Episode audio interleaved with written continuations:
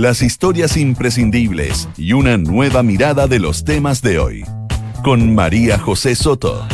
Auspicio de Inmobiliaria Sinergia. La tercera PM en Duna. Sonidos de tu mundo.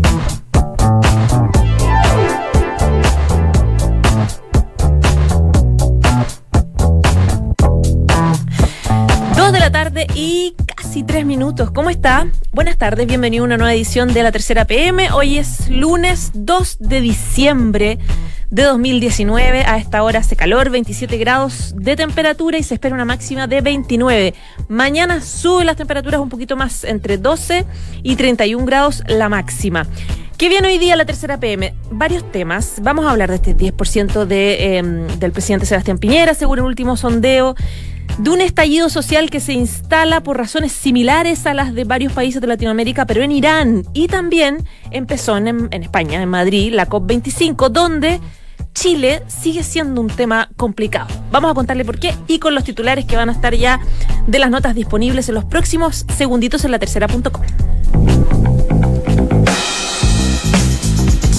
Le contamos que el Consejo de la Transparencia viene hace rato, desde que explotó esta crisis social, haciendo varias solicitudes a carabineros, algunas de ellas quizás la más importante, que hay registros que ellos portan, como el contenido que vienen en las GoPro, que deben salir, con las que deben salir carabineros eh, con escopeta antidisturbio, que tienen que ser guardadas, almacenadas y disponibles para el ciudadano que quiera utilizarlos. Es decir, debe haber acceso a estas grabaciones de los carabineros cuando están en manifestaciones con su GoPro.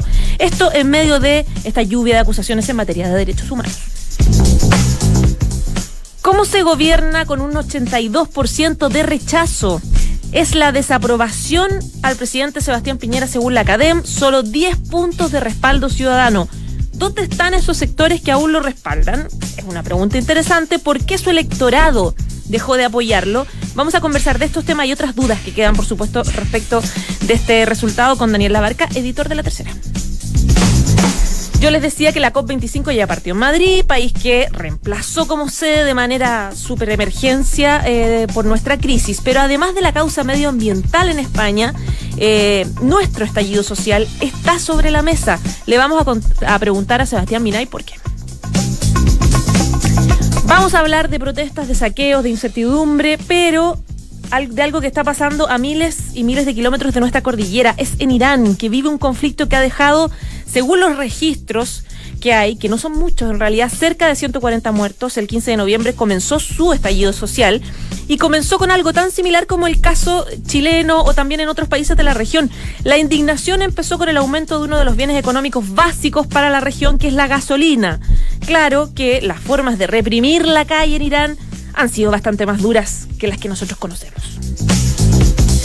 La NFP otra vez en las cuerdas, el agravio de Wanderers llega a la justicia ordinaria. Presentaron ellos un recurso de protección contra la NFP que busca dejar sin efecto esta resolución tomada por el Consejo de Presidentes que anula los ascensos y descensos de la temporada 2019. Los equipos chilenos se están organizando para buscar una solución que beneficie al equipo porteño.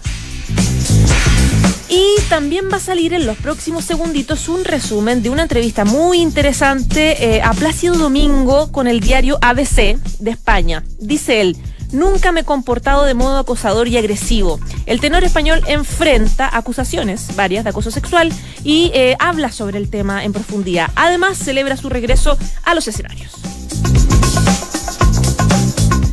Dos de la tarde y cinco minutos, seis minutos ya.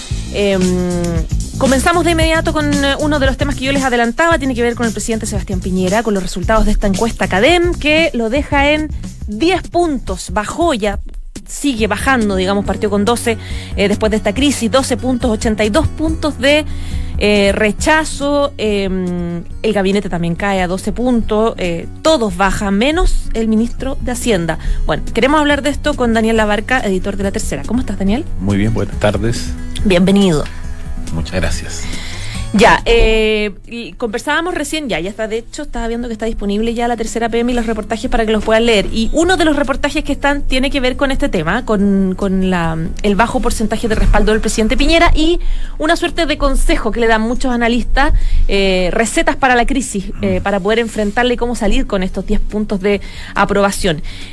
Y hay como, lo que yo alcancé a leer es que hay una opinión transversal de que va a ser bien difícil que él pueda subir de este porcentaje y lo que tiene que preocuparse es de no bajar el, 10%. Exactamente, hay que partir de la base de que este es un registro inédito para cualquier presidente desde los tiempos que hay encuestas y encuestas bastante permanentes. Eh, desde el retorno a la democracia ningún presidente había llegado a una aprobación del 10% eh, o de 10 puntos porcentuales y... Eh, y no seguir bajando porque bajar la, la, línea psicológica de los dos dígitos, o sea, llegar a un dígito yo creo que es una, un tema muy complejo mm. que hace recordar países eh, donde regularmente esto sucede, porque en Chile pasa que la popularidad de los presidentes nunca baja tanto, ni siquiera en grandes crisis.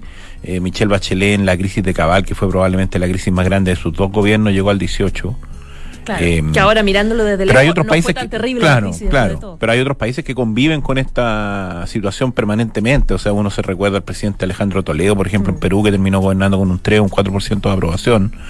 Eh, y de lo más normal, por si acaso. O sea, no es tampoco tampoco genera tanta inestabilidad o, o deslegitima el rol del gobierno. Sí lo deja con menos margen de acción para impulsar políticas, sí lo deja con menos margen de acción para llevar adelante una agenda y ahí es la pregunta que se hacen los propios analistas respecto a qué tiene que hacer el presidente en términos de em, mantener un alto protagonismo, eh, eh, asumir un rol más secundario y darle protagonismo a los ministros, tomando en cuenta lo que tú señalabas de un ministro como Briones, que ha tenido un buen, un buen debut, el ministro Blumel, que tiene un capital político razonable en términos de la llegada que tiene con la gente, eh, pero, pero bien sabemos que para el presidente Piñera mantenerse en un lugar secundario no es, no es algo que esté tan natural a él. Entonces yo creo que ahí se plantea un desafío más bien personal respecto a cuál es la, el camino a seguir en un escenario como este. Claro, de, hecho parte de, de, los consejos que se han planteado tienen que ver con que el presidente pueda tomar un paso al costado de muchos de los temas coyunturales que son los más complejos, pero eso también se puede lograr no solamente como, como un tema de la personalidad del presidente Piñera, que uno dice, bueno, le gusta estar en todo, no, es que además se, tiene que lograr con ministros empoderados. Claro. Y ahora no hay suficientemente. O sea, claro, el ministro Briones tiene ciertos niveles de, respaldo, de hecho, él subió la encuesta de un 36 a 41%, pero no deja de ser un ministro nuevo finalmente. Un ministro nuevo y con un conocimiento relativamente bajo aún, pese a que subió, subió a cerca un 60%, pero un conocimiento bajo aún. Y por otra parte, el ministro Blumel, que es el ministro del Interior, tiene todo el tema de orden público y de derechos humanos en su agenda, una agenda muy compleja. Eh, por ende, tampoco tiene tanto margen como para asumir en un cierto liderazgo político. Esta es una encuesta que tiene otras cifras que uno podría llegar a creer que son em, favorables para la estrategia que ha establecido el gobierno en la última semana en términos de focalizarse en el orden público. Pero a su vez ahí, cuando uno empieza a ver los detalles, son súper contradictorios. Yo creo que ahí reflejan un, eh, un dilema para el gobierno en términos de cómo enfrentar esta movilización social, porque si uno ve las cifras, uno ve un altísimo rechazo a la violencia, un 96% de rechazo a la violencia, em, altísimo rechazo a todos los hechos violentos, a los saqueos, pero, pero por contrapartida hay un 67% de la gente que se mantiene respaldando las protestas y respaldando las movilizaciones sociales. Entonces uno se pregunta cómo, cómo uno diseña una estrategia con esos dos, con esos dos números. Porque uno puede condenar la violencia, y de cierta manera pedir de cierta manera un freno a las protestas, pero la gente está muy a favor de las protestas aún. Ese 77% se mantuvo respecto a la semana pasada, no ha bajado pese pese a lo que hemos vivido en los últimos días, con, un, con el tema de la violencia muy instalado en la agenda pública eh, y con un amplio rechazo como lo refleja esta misma encuesta. Por ende, ahí tampoco uno ve que haya un camino eh, de acción del gobierno. El proceso constitucional, por otra parte, también genera un amplísimo eh, respaldo en la ciudadanía. Y es un proceso donde el gobierno de un principio no tuvo un rol protagónico. Claro, y tú, claro, tú mencionabas que hay un 67% de apoyo a las movilizaciones, pero además hay un 64% de apoyo a las funas a políticos. Sí. Cuando hemos visto funas que son bastante complejas, como por ejemplo al ministro de Salud Jaime Mañalich, que ha tenido que salir con carabineros, que casi que le dan vuelta al auto la otra vez. Es decir, la cosa está bastante más agresiva que, gritarle un par de cosas a, un político de lejos. Y eso y eso te, eso te refleja el fenómeno, uno de los fenómenos que hemos vivido en estas semanas de estallido social, que es el amplísimo rechazo a la clase política y que también se mm. manifiesta de cierta manera en el 10% del presidente, porque uno dirá, ¿y dónde está la gente que votó por el presidente Piñera? Y resulta que, claro, ahí hay una volatilidad en dos años. En dos años pasamos del 55% que se expresó en las urnas a un 10% de la encuesta. Eh, se ha descapitalizado probablemente por los dos lados por gente moderada de centro de centro derecha que votó por él y también por gente de la derecha más dura que probablemente exige del presidente acciones más decididas, más más duras en términos de control del orden público. Por ende, y a eso le sumamos el descrédito de la clase política, yo creo que ahí se explica en parte eh, esta baja aprobación presidencial. Claro, eh, es súper probable que el rechazo de sus electores tiene, tenga que ver con este desborde del orden público que, que, se plantea y que muchos sectores han planteado y sectores de la izquierda, que han sido siempre detractores, eh, plantean el tema de los derechos humanos. Ahora, este 10% de apoyo al presidente Piñera da la sensación de que está un poco desordenado, no es, no es fácil captar dónde está esa, gente. la gente que lo sigue apoyando, dices tú. No, la gente que lo sigue apoyando probablemente es su base de apoyo más dura. Eh, más militante probablemente de los partidos de Chile Vamos. Pero ahí también uno ha visto en las últimas semanas cómo el oficialismo también está desordenado, también eh, cómo el tema de la agenda social, por ejemplo, genera que parlamentarios de RN manifiesten críticas al gobierno en términos de la falta de celeridad para plantear determinadas medidas. Em, este es complejo el escenario para el gobierno, más encima tomando en consideración que un lunes bien complicado, bien negro para el gobierno por la cifra económica y la cifra de Lima Seca. La, cifra de Lima Seca es una cifra muy, muy dolorosa. Está vinculada a la, crisis, sin duda. pero pero eh, el tema del core del gobierno en términos económicos y no sé, y uno puede proyectar que de aquí a fin de año eso va, solo va a empeorar. Claro, eh, y a propósito de eh, este desorden que hay en, en, la oposición, digamos que no se ve como uno no los ve como detrás 100%. La, la carta que le envió la UDI al ministro Blumel eh, es una es un diagnóstico bien que de, alguna forma nos da como una idea un poco de cómo están, de, que le dijeron al ministro Blumel, oiga, preocúpese del orden público, ya basta de constituciones y cosas, preocúpese de lo más importante. Un poco ahí se nota para dónde va la Claro, ahí a eso, y a eso me refería yo con las diferentes sensibilidades que hay en el oficialismo, porque hay un grupo de gente que busca que el gobierno enfatice el discurso de orden público, que hasta ahora eh, convengamos que no le ha generado mucho rédito. Hay otro grupo que está bien liderado por RN, que es que ha impulsado la agenda social y la ha vociferado respecto a ella con Mario Deportes, con Manuel José Sandón. Eh, y esas dos realidades no conversan tanto, no conversan tanto. Y todo esto en medio del proceso constituyente, todo, todo esto mientras las manifestaciones siguen en la calle, eh, es un cuadro bien, bien complejo el gobierno. Y además hay una incertidumbre de las, porque vienen eh, fechas eh, de, elecciones súper complejas. O sea, no solamente el tema de coyuntural que tiene que ver con plebiscito, las elecciones municipales, bueno, las elecciones presidenciales están todo a la vuelta de la esquina, donde la moneda, con su 10% de apoyo, no va a tener ningún ningún poder ni ninguna influencia, ni ninguna capacidad de nada, digamos, ni siquiera de pensar en, en, la proyección, que es lo que siempre piensan los presidentes de los gobiernos, proyectar esto a 10 años, eh, a, un nuevo gobierno. Si volvemos Mucha incertidumbre. Si retrocedemos dos meses atrás, hace dos meses probablemente la principal preocupación del presidente Piñera era eh, darle continuidad a un gobierno de derecha y entregarle la banda a un presidente, a un candidato, a un presidente de su sector. Exacto. Y el, estallido, el estallido social y todo lo que ha sucedido, evidentemente cambió las prioridades. Pero es cierto lo que tú planteas en términos de que eh, más allá de que seguimos en crisis y probablemente vamos a seguir unos buenos meses en crisis, hay que empezar a pensar en esos procesos electorales. El 10% del gobierno va a generar sin duda eh, que los partidos del oficialismo empiecen a desmarcarse para, eh, para ellos perfilarse de manera propia y tener ellos quizás respaldos donde no hay, donde no tiene el gobierno.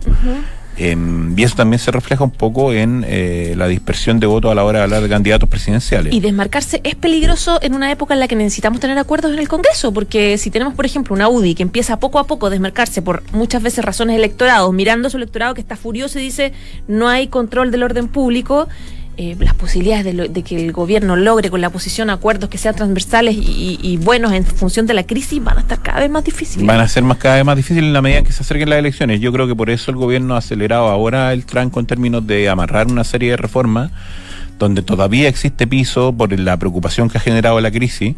Em, y hasta ahora le ha ido razonablemente bien con la reforma tributaria, con la reforma pensiones, con el mismo acuerdo constituyente, pero es una parte mínima de una agenda social que debería ser mucho más ambiciosa para, para neutralizar de cierta manera la molestia de la calle. Ya, pues Daniel, te vamos a tener acá bien seguidito. Muchas gracias. Que estés muy bien, buenas tardes. Buenas tardes. Estás en la tercera PM con María José Soto. Son las 2 de la tarde con 17 minutos. Comenzó la COP con cuatro horas, allá son, es cuatro horas más temprano, en España. Comenzó la, la COP 25, cuatro o seis horas, Sebastián Mina, ya estoy me enredado en, en Madrid. Tú, deberías saberlo, tú eres yo, este yo- debería saberlo, no, se Ah. me olvidó, se me olvidó, pero creo que seis horas. Sí, no, tenemos a ver, son- en esta época del año son cuatro horas, sí. Pero bueno, ya tienen seis horas de COP, por lo menos ellos, porque pi- empezaron la- las faenas más temprano, la COP 25, recordemos que se hizo allá de manera emer- de emergencia por nuestra crisis, nosotros estábamos preparando todo. Cumbre la que nos hemos subido, no, nos subimos, digamos, también en forma intempestiva. Así, así, Exactamente. así como nos subimos, nos tuvimos que bajar. ¿Por qué? ¿Y por qué, eh, a pesar de que estamos a miles y miles y miles de kilómetros, por qué Chile, ambiente, etcétera, etcétera? Pero hay, hay problemas que tienen que ver con esta crisis. 10.695 kilómetros de distancia y Chile no solamente se, se hace conocido, está presente en esta cumbre porque, como tú bien dices, perdimos la, la, la sede material, digamos, pero el país sigue tentando la presidencia delegada, que está eh, sobre el hombro de la ministra del Medio Ambiente, Carolina Schmidt. Eh, en, lo- en- en- en el centro de eventos donde se desarrolla esto en Madrid, en los pasillos están, hay, hay motivos alusivos al país anfitrión, hay salones que tienen el nombre de las ciudades chilenas. El, el hecho de que no Pero se eso, el hecho eso tiene no que se ver con la logística que estaba preparada acá. Exactamente, digamos. es lo que te quiero decir. Para quienes no lo saben, el hecho de que no se desarrolle en Chile no, no, no ha impedido el hecho de que el país esté presente. Ahora, recordemos que esta cumbre eh, fue factor de tensión antes incluso la crisis que detonó acá. Sí. Estaba la incógnita si íbamos a alcanzar a tener todas las instalaciones a tiempo. Habían venido delegados también eh, eh, urgiendo por algunas mejoras. Que necesitábamos más plata. Claro, que hubiese y- metro. Y España lo hace en 10 minutos. Bueno, es- la diferencia, qué terrible. Primer mundo y tercer mundo, pero no, sé, no sé, no sé. El, el- el asunto es que finalmente nuestra crisis estalló el día 18 y si me apuras un poco, el gobierno esperó eh, hasta el 28, si, si, si no me equivoco, Sí, en, de- en arrojar la, en- en arrojar la toalla y decir, bueno, no poder hacer esta cumbre, etcétera, etcétera. Ni APEC, ¿te Sí, y la PEC también, simultáneamente. Claro. De ahí se trasladó todo esto a, a Madrid. Y en los días anteriores a que se iniciara, a que, se inaugurara la COP25, que fue hoy día, eh, eh, ya había manifestaciones. O sea, ¿por qué está Chile presente? Porque obviamente somos noticia mundial eh, eh, a raíz de, de esta crisis, tanto de la violencia, eh, también la represión. Ah, eh, eh, y un, un país que generalmente se le está como ejemplo en el, en- en el mundo sobre, el, sobre el, el nivel de desarrollo, crecimiento, etcétera, etcétera, en Latinoamérica. Pero claro, ha sido motivo de, de manifestaciones. La mayoría de las manifestaciones, eh, por lo que nos contaba, hoy día estaba hablando con Andrea Obal, que está también en Madrid, allá, digamos, eh, reporteando para la tercera, en la misma cumbre. Ha habido manifestaciones, ha habido protestas, pero guardando las proporciones atlánticas que nos separan de Madrid, no, ha tenido, no han tenido ribetes violentos como acá. El, el lugar donde se desarrolla, la cumbre tiene una, una seguridad bastante estricta. o sea, Claro, que estaba viendo que, que es en el centro ferial IFEMA, claro, IFEMA, que queda bien lejos, de hecho cerca del aeropuerto. Igual tú, te está, ubi- tú te ubicas allá. pues. está, aleja- está alejado, Está digamos, alejado. No, no es tan fácil llegar. Claro, pero, pero Es como un espacio riesgo más o menos. Exacto, claro, pero en el tamaño, en dimensiones, me decía Andrea que son como tres espacios riesgo por lo bajo y que la norma, la, la seguridad, digamos, es bien estricta. Eh, El ingreso a IFEMA parece que es equival- más tanto más engorroso que, que ingresar al aeropuerto. Controles de rayo X, que la credencial, que esto y lo otro. Entonces, no, esto, esto ha redundado en que no, hasta ahora, bueno, ese inicio del día, eh, ha habido protestas, manifestaciones contra el gobierno. Hay fotos que dicen Madrid recibe un gobierno asesino de ese corte. Ah, sí. Yo vi eh, cosas en las redes sociales, súper sencillo. Pero no ha habido manifestaciones en que se ha encarado a autoridades. Lo único que se podría parecer a eso ocurrió ayer y no fue en el recinto de la cumbre, sino que ocurrió en, otra- en otro edificio externo durante, eh, durante The Conference of Youth eh, de 2019. Estaba hablando la ministra Smith y se levantó un grupo de jóvenes que estaba presente en silencio, cubriéndose uno de los, unos de los ojos, de los ojos en señal de eh, protesta por eh, la gente que ha perdido la vista o que ha tenido o que ha sufrido visiones oculares a raíz de la violencia con que ha actuado Carabineros, porque como sabemos la violencia eh, eh, no, no tiene dueño, acá hay violencia de lado y lado.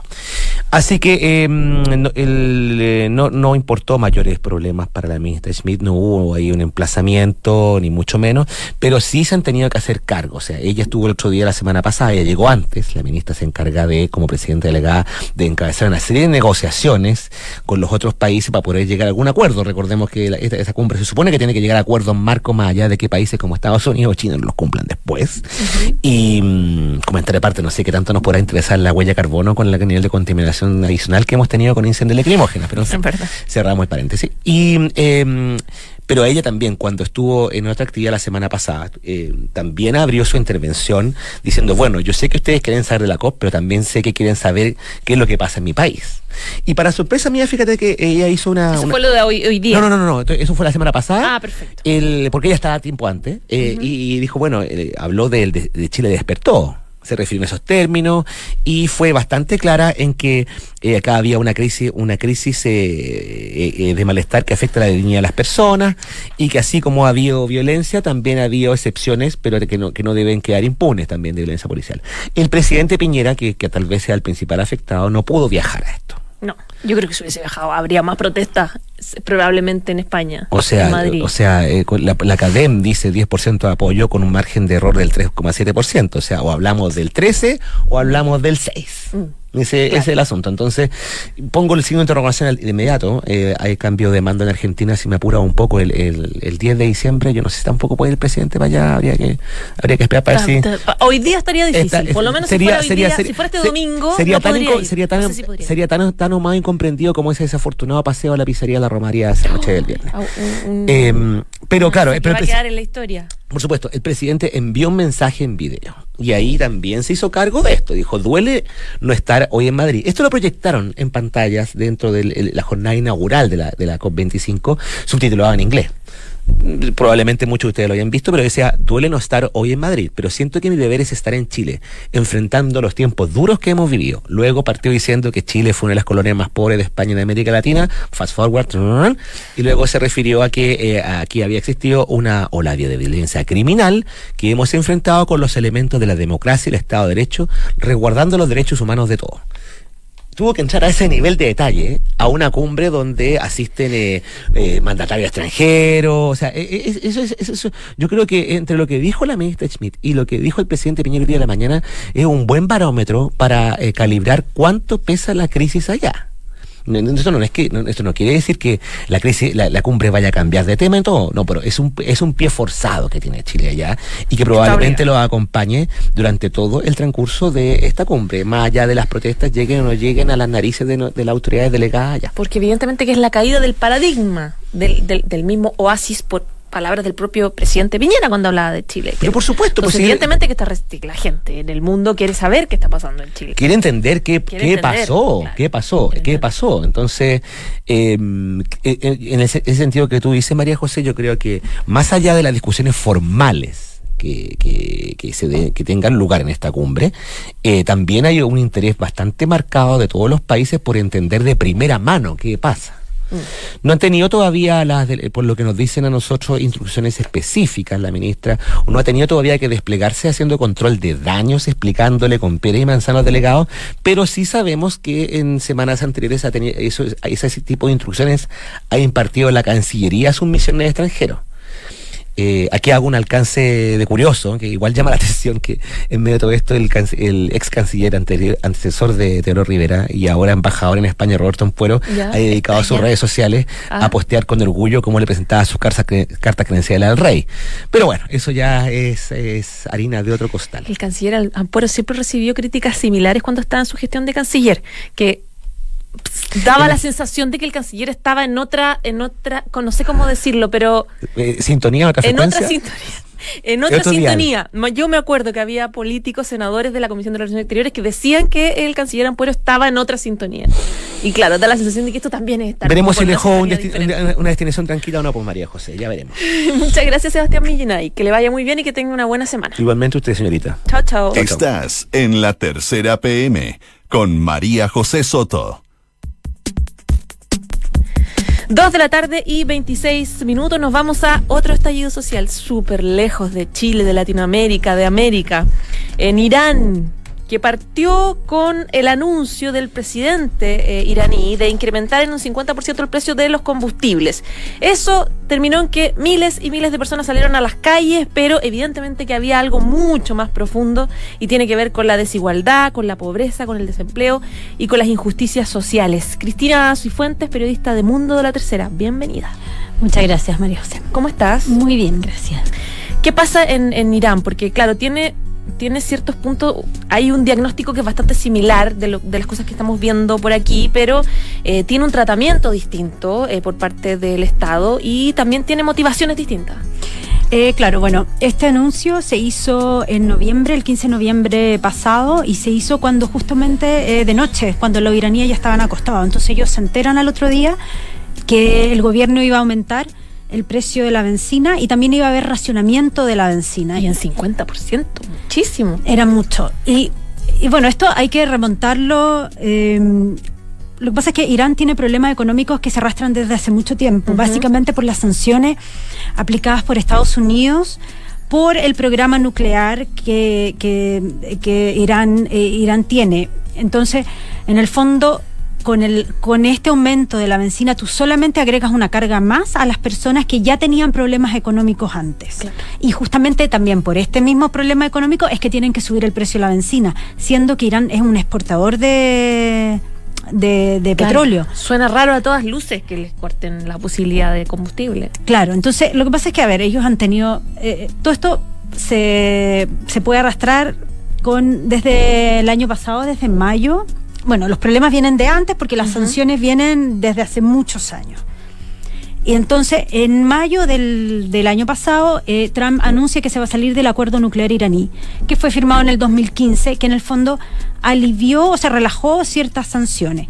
Y al salirse, él dijo, yo voy a reinstaurar em, estas sanciones que se eh, comenzaron a, regir en noviembre del año pasado. Con esto solamente agravó una crisis que ya existía porque, hay que recordar, ya tenía sanciones de antes. Claro. Entonces, por ejemplo, ellos tienen problemas para comprar. ¿Y, en qué significa? Porque, por ejemplo, eso Estados Unidos impide que eh, empresas estadounidenses negocien, o sea, eh, iraníes negocien con, con Occidente, con Estados Unidos. Entonces, por ejemplo, si tú vas a Irán, no puedes usar tarjeta de crédito tienes que usar la moneda local. Los bancos no pueden comerciar. Ahora, eh, Irán dice que ellos siguen vendiendo mm, eh, petróleo. Y, incluso cuando Estados Unidos le reinstauró las sanciones, dio un tiempo de plazo para que China e India pudieran seguir comerciando. Entonces, en el fondo, lo va aislando mucho más económicamente porque en el fondo si tú negocias con Irán, tú te vas a ir sancionado. Claro. Si tú como occidental, eso... Y nadie se mete en todo. Entonces, en el fondo nadie se... aislado que aislado y con eso solamente daña la vida de, la, de las personas. Y es por eso que cuando le suben la, benzina y, en un 50%, es mucho para ellos porque ya ellos ya tenían problemas económicos. Y así es por eso que estalla. Eh, pero es una cosa más tallido más allá de la benzina. Tienen un montón de problemas. Símbolo, finalmente. un símbolo. Y, y, hay que ver también es un régimen que, que en el fondo no, no le gustan mucho las manifestaciones eh, entonces han salido eh, como con todo a reprimir. La segunda organizaciones de derechos humanos hay 180 muertos. Ah, yo tenía 143, 180 muertos. Sí. O sea, puede que haya más, puede, o sea, es imposible saber porque el, gobierno... No hay un registro. No, el gobierno no ha, no ha querido dar cifras, se han tratado de defender, entonces son puras organizaciones internacionales y cuesta también en Irán poder trabajar para las organizaciones internacionales de derechos humanos, de poder decir eh, sí, es verdad que se están cometiendo abusos de, contra los derechos humanos, se están matando a las personas. De hecho, eso te iba a preguntar, porque según lo que estaba leyendo, bueno, primero a la gente le, cortaron el internet en Irán. El Estado decidió. Eso fue lo primero. Entonces nadie se puede comunicar para empezar a conversar. Entonces no, no, no puedes comunicarte. La, conversación que tenía, la, coordinación que tenían en ellos, en la ciudadanía, era a través de Telegram, que se ponían de acuerdo para juntarse en tales lugares, hacer ese tipo de, de cosas, y se cortó completamente. La gente quedó incomunicada la gente quedó incomunicada de grabar y poder viralizar un montón de cosas, entonces no hay un registro tampoco para la prensa, no, se puede entrar, la, prensa no está con permisos para poder ingresar, entonces es difícil tener una claridad un poco de lo que está pasando. Exacto, o sea, de hecho, me acuerdo que los, primeros días cuando, cuando aparecieron esta, cuando uno supo de las protestas, yo buscaba fotos para ver qué es lo que había y no había, solamente, por ejemplo, habían eh, bombas de benzina destruidas, yo veía como solamente la destrucción de, manifestantes en el fondo. Claro, pero no la protesta en sí de la gente en las calles. Mm. Porque en el fondo no, no se ha permitido, eh, es un régimen muy restrictivo, entonces no se permiten las manifestaciones. También hay que recordar que las últimas que hubo fueron en el 2009 por las elecciones eh, eh, unas elecciones en las que se dudó del resultado. Entonces, ahí salieron a, protestar, pero también nuevamente fueron reprimidos. O sea, un régimen que no permite la manifestación, entonces todo es lo que se cuentan mediante videos, si es que alguien logra sacarlos de alguna forma, y organizaciones que están trabajando desde adentro y que puedan decir eh, que, en el fondo ha habido mucha represión, pero no hay, no hay claridad. Se supone que hay, se estima que hay 180 personas, pero puede ser más. De hecho, según Amnistía Internacional, cerca de 7.000 detenidos. O sea, debe haber un porcentaje importante de gente desaparecida también. Seguro. O sea, eso es, siempre ha sido así. Eh, eh, de, hecho, cuesta mucho para los iraníes poder salir. Eh, hay muchos documentales que, que, muestran eso, de la gente que quiere en el fondo eh, salir por distintos motivos, ni siquiera a veces por, problemas políticos. me acuerdo que un, vi un documental de dos jóvenes que eran DJs y hacían fiestas. Eh, de música electrónica y ellos solamente querían poder hacer una, tener una fiesta eh, tranquila y se tuvieron que ir del país porque no podían tocar esa música. Entonces, imagina si hay solamente por eso, imagínate cuando tú estás protestando eh, contra el gobierno.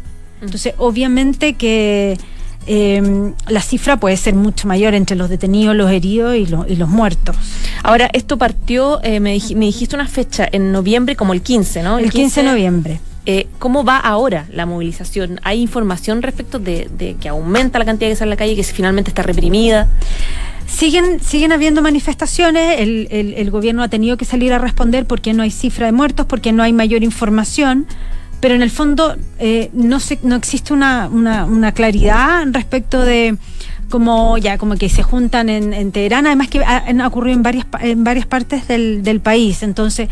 Eh, solo se sabe que la manifestación continúa. Mm. El tema es que igual Estados Unidos y Occidente es como de cierta forma responsable en el sentido de, las sanciones que de los bloqueos de los bloqueos que en el fondo solamente van en detrimento de las personas porque el, mm. seguro que el régimen está bien o sea, en el fondo vive bien y no tiene problemas. Claro, es la gente, la ciudadanía. Bueno, también leía que la gente no, está acostumbrada a tener dos o tres trabajos se tienen un trabajo en una tienda, pero además salen a hacer Uber y en la noche trabajan en un restaurante, digamos. Claro, lo que pasa es que más encima, con, con este, cuando Estados Unidos se sale del, del acuerdo nuclear, eh, eh, rompió toda una industria turística que se estaba gestando a raíz del acuerdo nuclear del 2015.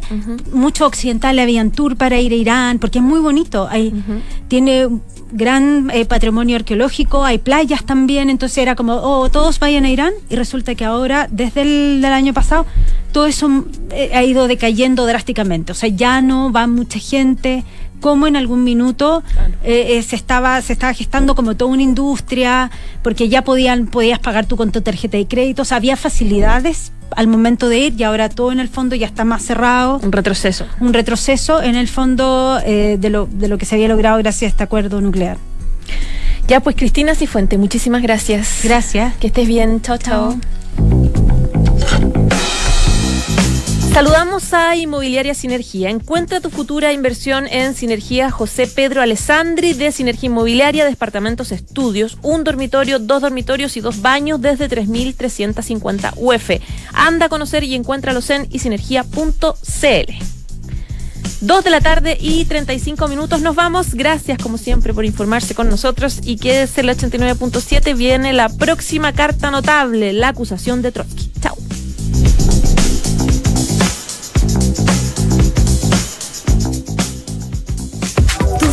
Futura inversión puede estar a la altura de todos tus sueños. Descubre